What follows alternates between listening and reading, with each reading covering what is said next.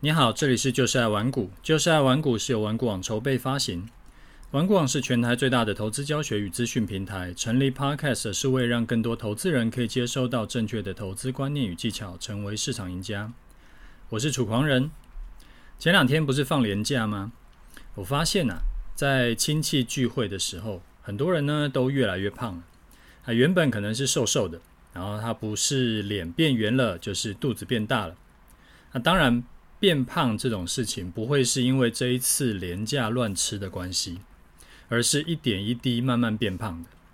然后我注意到啊，身边的朋友主要分成两种人，一种呢就是有持续运动的，他不管是呃做重训还是说有在跑步，反正只要一周能够锻炼个两次三次以上，就能够算是达到最低的门槛。那另一种人呢，就是不运动的。或者是他曾经运动了一阵子，后来放弃躺平的。那这两种人呢、在体态上面有明显的落差。不运动的呢，就真的是过阵子碰面，就感觉他肚子又大了一圈。那有在运动的，大概都还能够维持在差不多的样子。他不一定能够瘦到哪里去，因为他的饮食不一定会特别有控制。但是就是比较相对来说啦，比较不会继续。就是永无止境的胖下去。那肥胖的问题，我想大家都知道，就好不好看是一回事，身体会出状况、会出问题是另一回事。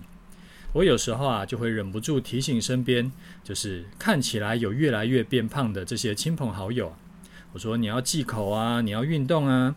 但是每个人的状况不一样嘛，这种反人性的事情呢，真的很多人是做不下去。然后我就在想，有没有什么办法是可以帮助这些人可以长期的，呃，相对来说比较无痛的，不要越来越胖呢？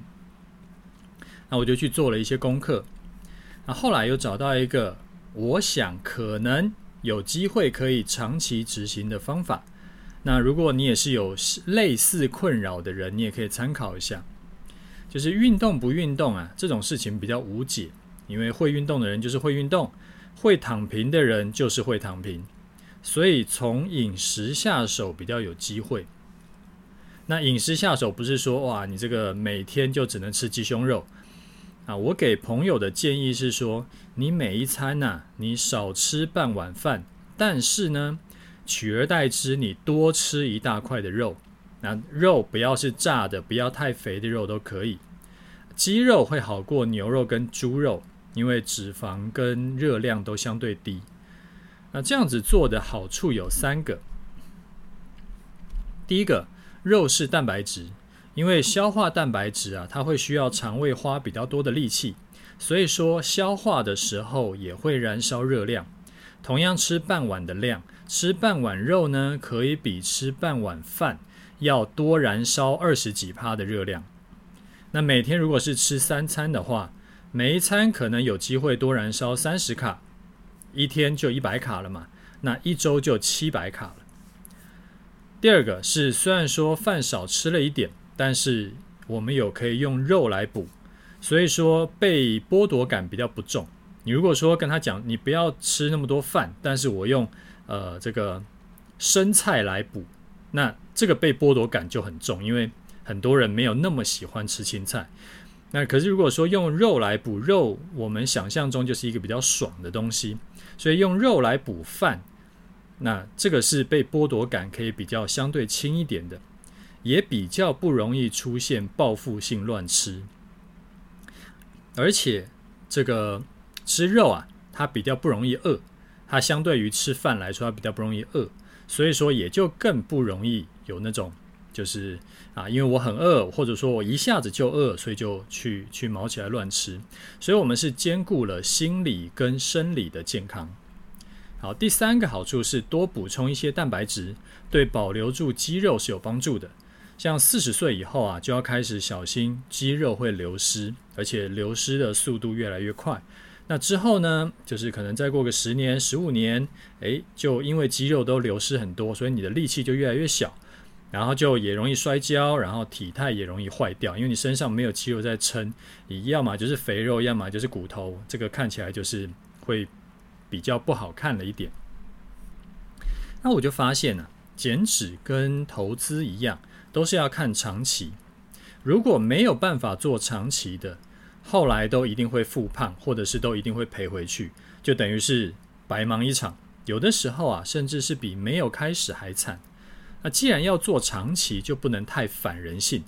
例如说，如果啊，我现在跟你讲，你要马上戒掉饮料，戒掉甜食，只能吃鸡胸肉或者是鱼，每周呢你要锻炼五天以上。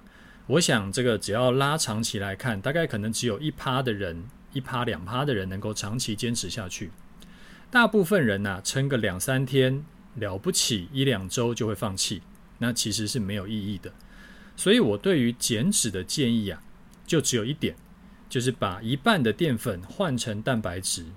啊，也不要全部断淀粉，全部断淀粉这种减肥的，我看过身边不吃淀粉减肥的，后来百分之一百复胖，就没有例外，百分之一百复胖，而且几乎都比原本更胖。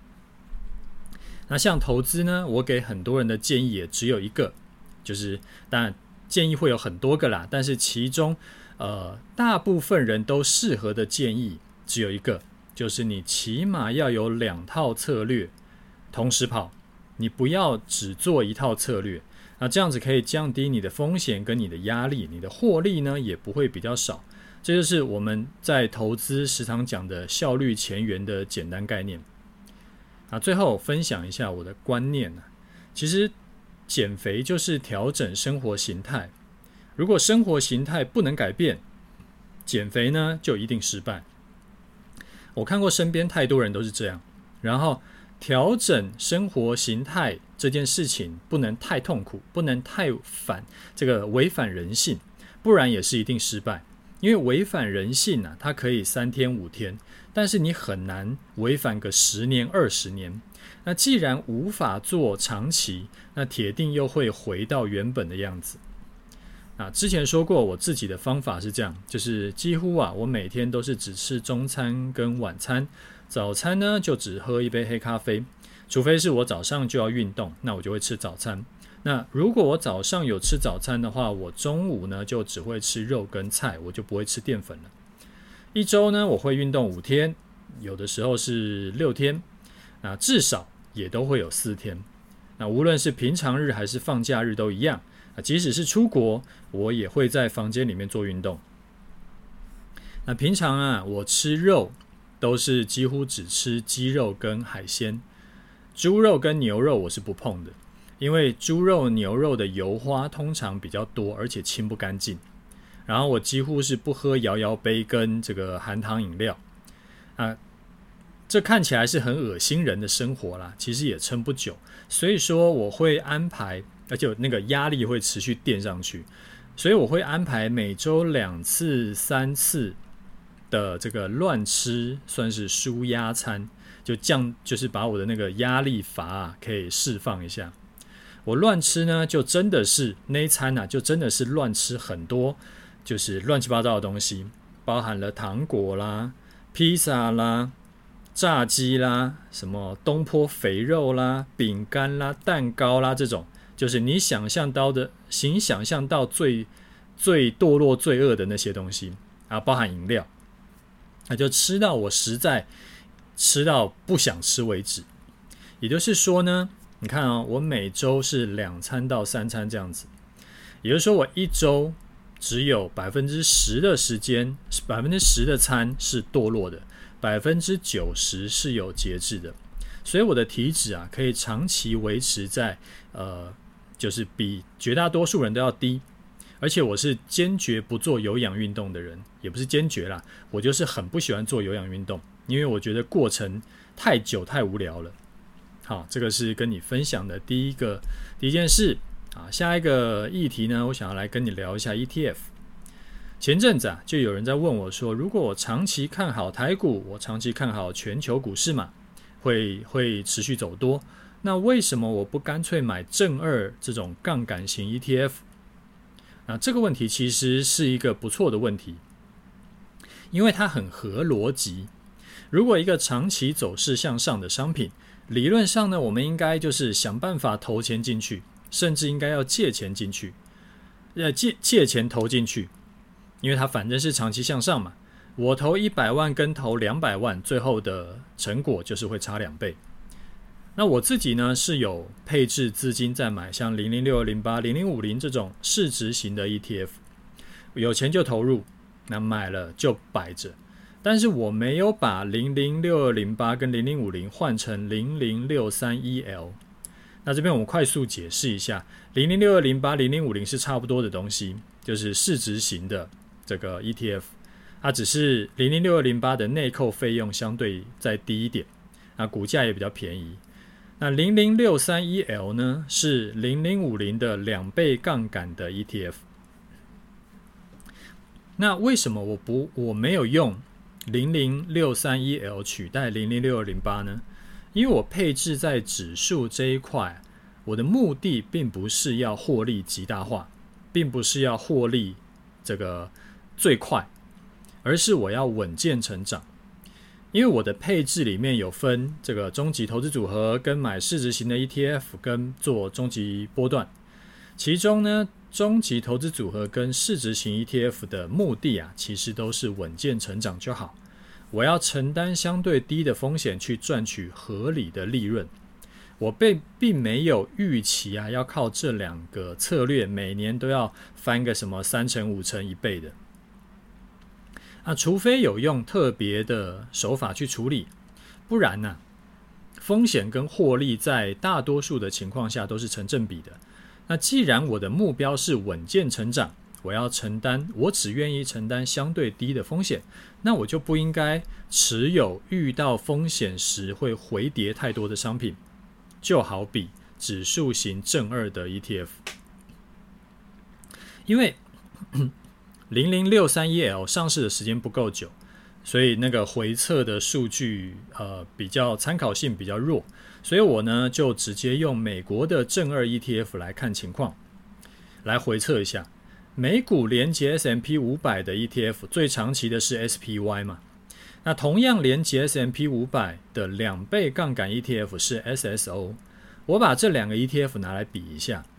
在遇到金融海啸这种算是极端事件的时候，资金最多亏损，没有杠杆的 SPY 是亏五成，那另外一个有杠杆的 SSO 是亏损超过八成。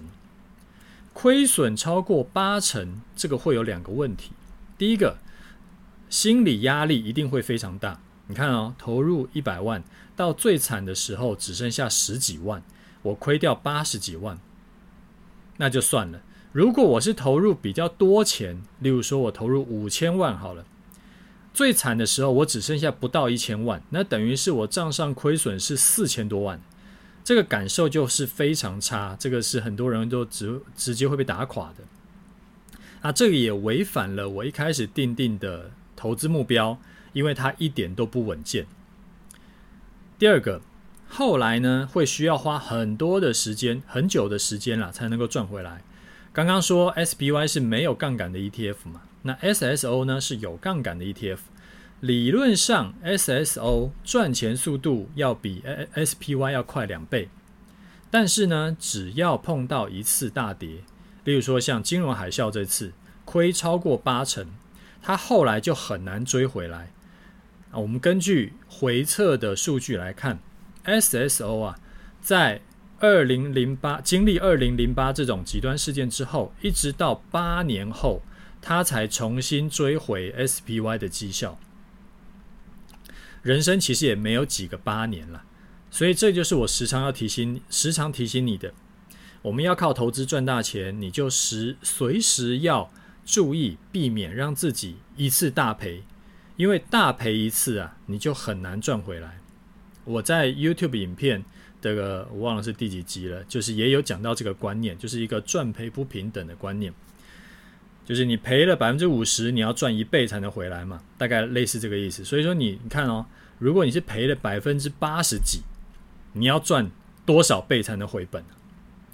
那杠杆型 ETF 是不是就不能碰了呢？也不是，我不买呢，是因为我的指数 ETF 是买了不卖的。所以可能会遇到这种啊一次重伤的情况。但是如果啊你是拿来赚价差的，诶，你是会设停损的，其实你就可以考虑，例如说做我的终极波段策略。那有些学员呢、他是觉得做多的时候零零五零太慢了，但是他又不敢做期货，所以这个时候他就适合用零零六三一 L 当做一个过渡期，因为它的杠杆就是两倍嘛，然后而且它也不用像融资还要付七趴的利息，诶，而且它又不用像期货呢，它还要强迫换仓，所以说你从这个角度去看呢、啊，它的优点就还不少。而且因为我的波段策略都一定会设停损，都是赔一点就出掉了，所以根本不会让自己赔到八成这么多。那这部分呢，也就不用担心。那除此之外还有一个好处，因为正二 ETF 啊，它没有，它不会配息，所以之前像有学员问我啊，他说如果我买零零五零来做，在做多的时候啊，那刚好碰到除息，那我该怎么办？其实你就不用担，如果你是用正二 ETF，你就不用担心这种情况。好，我再展开讲一下 ETF 啊。上一集不是有跟你讲吗？就说很多股票被 ETF 买成大股东了，然后之后啊，如果长期走空头的话，可能会走成死亡螺旋。那你不知道我在讲什么的，请自己去听一下上一集。那台股啊，最近才发生。就是零零七呃八七八零零八七八纳入伟创进成分股嘛，那纳入以后呢，投信就大买伟创，结果就直接拉涨停。这个就是因为零零八七八的规模太大，所以只要调整尾尾创进入成分股，就可以买到亮灯，就是类似这种情况。然后 ETF 的热度呢，其实不是只有台股热，美股更热。数据显示啊。ETF 占美股市场成交量已经高达百分之三十，而台股的 ETF 成交量呢，只占当天的百分之五左右。那既然台湾的 ETF 还没有美股热，台湾呢，随时台湾都有可能会发生死亡螺旋。那美股会不会发生呢？我们就去查了资料，发现说的确有可能。就以这个美国最大全职股苹果来看。美国的先锋集团呢、啊，就是目前它是苹果最大的持股人，总持股比例高达百分之八点三三。啊，这个第二名呢，美国的私人股权投资公司是黑石集团，就是六点五八趴。第三名才是巴菲特的这个波克夏控股，百分之五点八二。现在虽然说 S M P 五百跟台湾加权指数都还没有过二零二一年的高点，但是全球的这个投资指数型的这个基金呐、啊，就是 ETF 的资产规模其实已经创新这个历史记录了，达到超过十兆美元，然后超过了二零二一年那个时候的这个高点，所以美股 ETF 规模创新高。欧洲也创新高了。好，最后我们说回杠杆型 ETF，其实没有什么百分之一百全方位碾压的商品，都是有的地方你比较好，有的地方它比较好，啊，有的地方它比较不好，所以就是适合某些人，不适合某些人，适合某些策略，不适合某些策略。我每次看人家在那边吵说，到底是零零五零比较好，还是零零五六或者八七八比较好，我其实都一头黑线。所以我上一集这个 YouTube 节目才特别讲这个主题。那长期放着不管的话，我自己是不会直接去买正二这个标的，因为不符合我的投资策略目标。但是如果你是要赚价差的，你没有打算要开期货户的话，用正二当做一个过渡性的产品，其实呃商品其实也没有什么不好。好，那最后再跟你讲一下这个楚狂人的 YouTube 频道开张啦，我们已经上了三集影片，然后这两天呢就会上第四集影片啊，之后就是我们的 Podcast 也都会放音档在这个频道，没有什么意外的话，希望就是之后可以一两周就上一集新的影片，那内容呢跟 Podcast 不太会重复，所以如果你还不知道。有这件事的，你记得要去 YouTube 搜寻一下“楚狂人”，然后订阅起来。你觉得有收获的话，看完影片觉得有收获的话，就按个赞，鼓励我一下。那录影片啊，真的是比录 Podcast 要麻烦，因为还要化妆、打打光啊等等的。所以这个我们就是也是希望说可以用用 YouTube 可以给大家就是触及到更多人，可以给大家更给更多人传达一下这种好的观念，然后一些好的这个策略，所以说才想说来做 YouTube 这个吃力不讨好的事情。那诶，就是现在已经有了，所以说大家还没有去看过的，不妨去看一下。好，我们来看一下观众的不听众的回馈哈。好，第一位听众他说：“请问楚大，如果说想要专门学技术分析，可以加入哪个社团比较好呢？目前已经有购入了终极波段，然后有加入呃 OP-Man、子琪、东尼社团，都觉得有帮助。不过还想要多学一些技术分析的东西。谢谢楚大。好，如果你是想要学一些。”呃，看 K 线判断进出场的策略，你可以考虑像是这个老渔夫的期货当冲策略，或者是轨道央的期权策略，或者是像呃获利的海奇实战班，这三个社团呢，它教的都是以呃技术分析为主。好，再来一位听众，他说感谢楚大，第一次跟单呢是上次做突破多单，结果停损出场。这次进场讯号出现，就勇敢的再跟进一口小台，把之前赔的钱都赚回来了，学费也赚回来了，实在太开心，跟楚大分享喜悦。好，恭喜你哈，这个赚钱就是爽。呃，再来一位听众，他说：“请问楚大，终极波段会设固定停损吗？例如说设三百点触价停损（括号在下抗压力很低）。”很怕下单后就遇到黑天鹅，例如说三一九吃跌停又跑不掉。谢谢楚大。呃，其实你担心的问题啊，根本不是触价停损可以解决的。不知道你有没有真的是经历过三一九那一次的这个经验？当时啊是直接开盘就跌停，然后卖单就在排队，排很长。所以呢，就算你有触价停损的机制，你根本也卖不掉，因为等着卖的人一大把。然后隔天开盘呢，又是直接开在跌停，一样有一堆人在排队卖，你一样卖不掉。所以会一次挂掉，其实根本不是什么策略有没有包含了触价停损。遇到这种连续开盘就跌停的情况，有没有触价停损机制，下场是一模一样的。那这个问题的根本在于说，你的杠杆开多大？你如果遇到极端事件，好，我们就讲三一九好了。它，呃，就是你进场以后做多嘛，然后呃，它这个发生这件事情以后，它就往你反方向进场的反方向狂喷二十趴，你能不能活着？二十趴其实很多，你看，假设以现在一万七千点来算的话。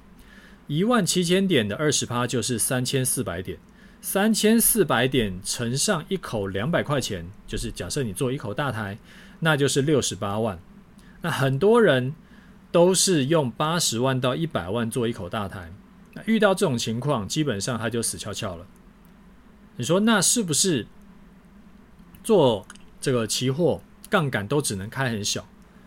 我觉得啊，与其说杠杆要开大还是开小。你不如把资金分配到不同的资产上面，只有一部分的钱是拿来做期货。这样子的话，就算你遇到极端事件，你也不会一次就断手断脚。以我自己的情况来说，呃，之前有跟你分享过嘛，我自己是只有分配大概两成左右的钱在做期货，其他的八成呢都在这个终极投资组合跟大盘指数 ETF 上面。两成的资金呢，我也不是全压满。我的杠杆大概只有开个三倍左右，所以假设啊，真的遇到这种反向跳空喷二十趴的情况，我大概就是，呃，期货的账户的资金啊会赔掉六成，但是因为期货的账户资金只占我了的总资金的两成而已，所以等于是六成的两成，就是总资金我只损失了十二趴。换句话说，我的整体资产呢还留下八十八趴，那要赚回来其实并不是很难的事情，也不是什么天崩地裂、毁灭性的损失，甚至是我还可以好好睡觉，我不会因此而睡不着觉。好，回到你的问的问题哈，我的终极波段是不是有触价停损？我的策略呢，严格来说不算是有固定点数停损，而是动态的停损机制。那我也不觉得固定点数停损是好的策略，因为指数在八千点的三百点，跟指数在一万八千点的三百点，代表的意义完全不同。八千点的三百点相当于三点七趴嘛，一万八千点的三百点呢，才一点六趴，这个相差不止一倍。所以我从一开始就直接舍弃掉这种固定点数停损的方式。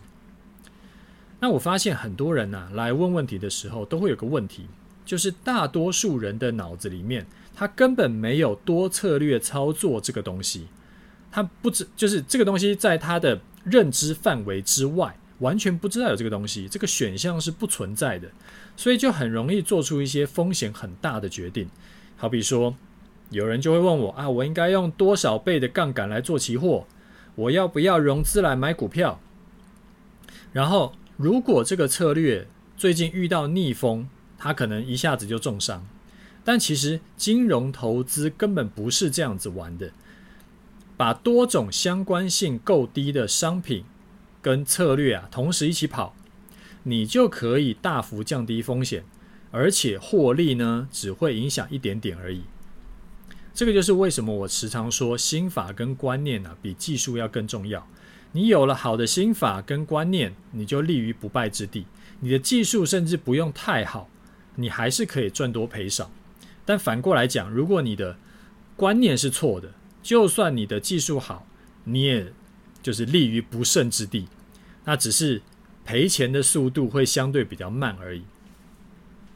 就好像如果我没有多策略操作的观念，我遇到一个三一九枪击案，诶，然后我的这个单子又是做多的，连吃两根跌停，就算我短线操作技术很好。一样会死翘翘，因为我根本跑不掉嘛。好，再一位听众，他说：“这个楚大您好，我对于终极波段策略有兴趣，但是我觉得自己对期权一点都不懂。我如果要买您的策略，会对我有用处吗？”好，呃，再来，什么时候您的终极波段课程会有优惠呢？这些课程有期限吗？买买一次后要再更新，还是要再买什么东西吗？好，你好哈。话说啊，这个不知道为什么最近好像还蛮多人来问终极波段的事情。好，我回答你一下你的问题。呃，第一个，对于期权一点都不懂，这个我分两个角度来讲。第一个，我这个策略是做指数的，你要用期货做也可以，你要用台湾五十这种 ETF 做也可以。所以，就算你完全没有做过期货，你一样可以用台湾五十做。那我有些学员就是这样。好，第二，我的策略的核心是做大盘指数，期货呢，或者是台湾五十，就只是一个使用的商品而已。我这套策略并没有用到什么进阶的期货技术，所以说你只要开户入金，在网络看一下什么期货三天入门这种东西，那或者是你可以直接让营业员教你一些基本的下单的。这个就是教你一下下单，你就够用了。那再补充一下哈，我不建议你用选择权来做我这套策略，因为选择权要考虑时间价值的东西，呃的的的的这个变数嘛。那但是因为我持单有的时候是持单比较久，所以说时间价值啊，有的时候会被吃光光。那就算我们看的方向是对的，你也不一定能够赚到钱，所以比较适合用期货或者是就是指数型的 ETF 来，就是不用考虑到时间价值的商品来做。好，第二个你问说我的课程什么时候有优惠？答案是不会有优惠。我的课程呢，从来不打折，只会持续涨价。从两年前开卖到现在，我我记得好像是已经涨价三次了。那为什么从来不打折还要持续涨价呢？不打折啊，是因为我希望你可以在想学的当下你就赶快入手，你不用想说，哎呀，我过阵子等个优惠再来买，结果等着等着呢就错过行情，那就会很可惜。因为跟从市场赚到的钱比起来，学费真的就只是毛毛雨而已。那会持续涨价呢？是因为我的公开示范单跟学员获利越来越多。代表这套课程教的内容是持续被验证可靠的。那真的是可以帮助你赚多赔少的，而且经过时间越久，我们碰过越来越多种的这种各式各样的行情，都能够持续获利的话，就代表说我这套课程的价值越高嘛，你就更不用担心说之后会遇到什么极端行情，因为可能极端行情我们就已经遇过了，而且我们都克服了。你像我们做做，像我做示范单这三年来，我们经历过二零二零年熔断后的大涨，二零二一年的疫情升级，然后暴跌又暴涨，然后到二零二二年的空头，它是盘跌加急跌嘛，再到今年的大盘整，就是持续好几个月的盘整之后喷出，你能够想象到的行情，我们这三年来都碰过了。然后累积的获利呢，都还能够超过万点，而且我的示范单呐、都是提前预告，说我们隔天就要进场喽，隔天大概在什么时候要进场，然后我并没有发生过什么，都是涨上来了以后才说，哎呀，我之前就已经买在低点，然后或者我之前就已经卖在高点，讲这种事后诸葛亮的那种这种烂招啦，就基本上我这种提前预告的是无法造假的。所以这个就是为什么应该持续涨价的原因，而且我跟你保证，之后呢，我还会继续涨价上去。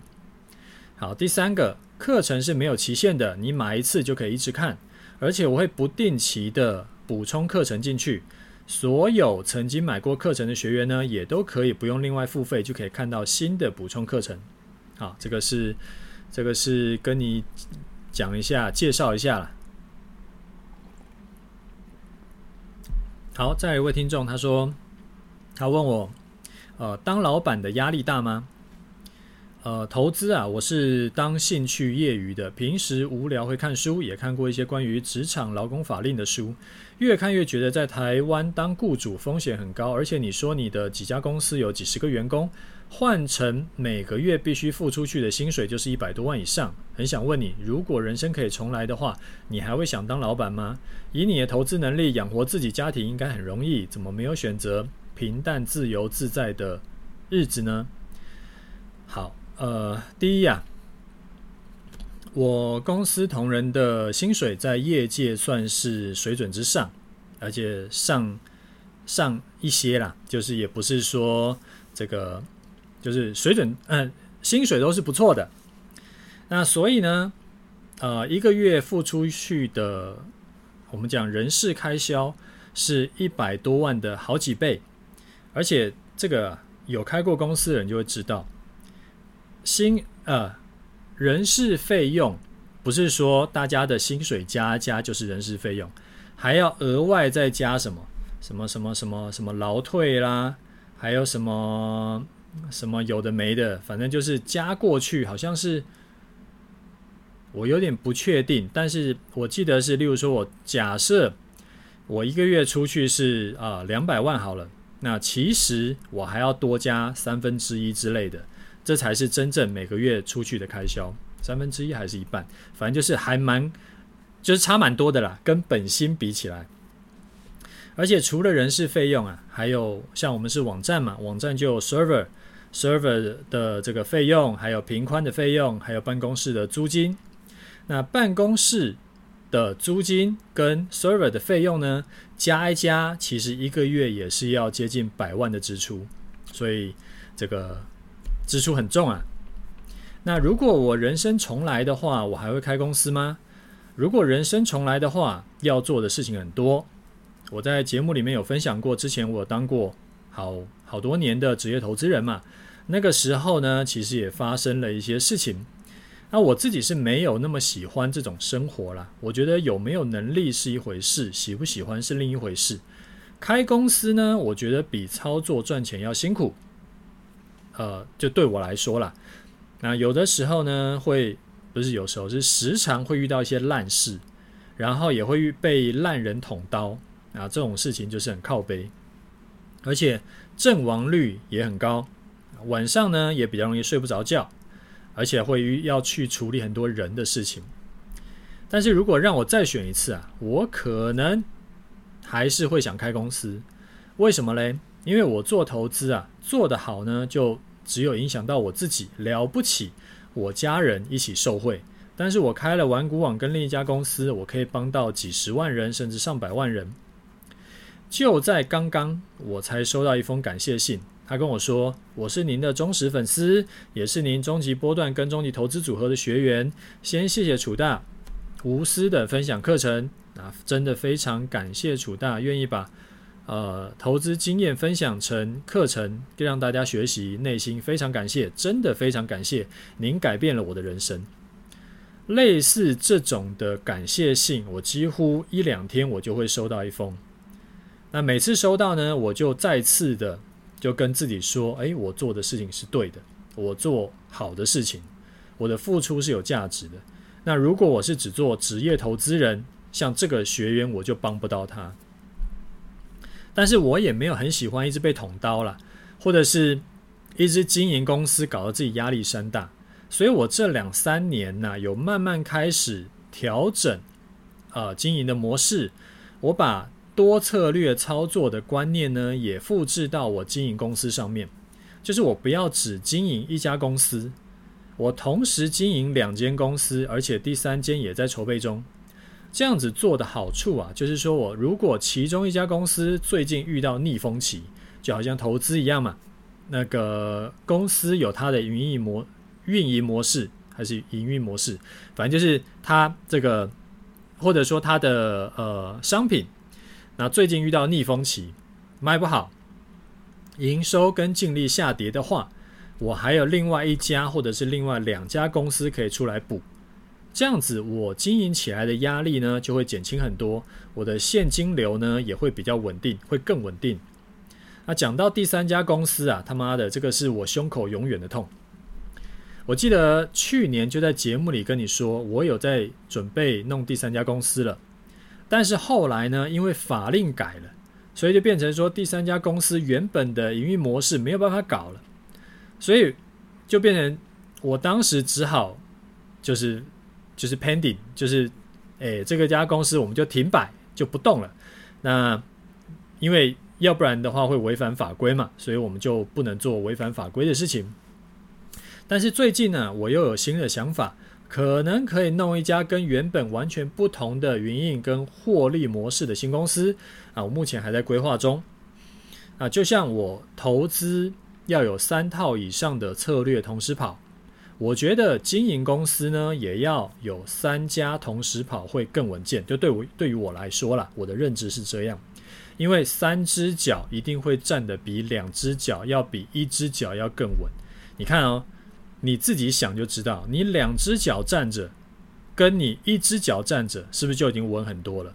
所以，如果你是呃这个经营公司的人，就是老板了，那我会劝你，呃，如果你第一家公司已经 OK 了，不是那种你每天还要哇花非常多的时间去弄这个弄那个的话，你第二只脚赶快跨出来。你要等到什么百分之一百都很稳当，都很怎么样了，你再去做。我跟你讲，永远不会有那个时候。你反正就是第一家公司不是需要你二十四小时 stand by，你就赶快去做第二家公司。然后第二家公司呢，能够也是像第一家公司一样，诶，稍微可以跑上轨道了。这个时候就是你可以缺席一个礼拜不出现，它也不会倒掉，大概就差不多 OK。这时候你就可以开始去想有没有第三家公司可以跑了。那三家公司跑，一定比不能讲一定啦，就是很有可能会比两家公司要更稳。两家公司呢，基本上我觉得一定比一家公司要更稳。所以，但是就是呃，在呃筹备啦，或者在草创的时候，一定会比较辛苦嘛。可能你只做一家公司的时候，你已经时常在休假了。那你第二家公司，你等于重新创业，那就是会在呃这个一开始的时候，等于你要重新创业，再搞一家公司，那一定是会有一段时间会比较辛苦的，可能有一段时间比较睡不好，甚至可能现金流也会受一点影响的。但是那就是投资，那就是一种投资。所以说，这个我觉得对于我来说，呃，这个投资是值得的啊。这个跟你分享。好，那最后我们来看一下盘势哈。这两三周啊，都在跟你讲盘势依然是多头占优势嘛。啊，因为呃，第一个是类股轮涨啊，第二个是量价配合的不错，第三个是融资啊、成交量都距离之前高点还很远，所以说我持续看多不变。然后我上周节目啊，有特别提醒你，虽然说我继续看多，但是涨多难免会修正。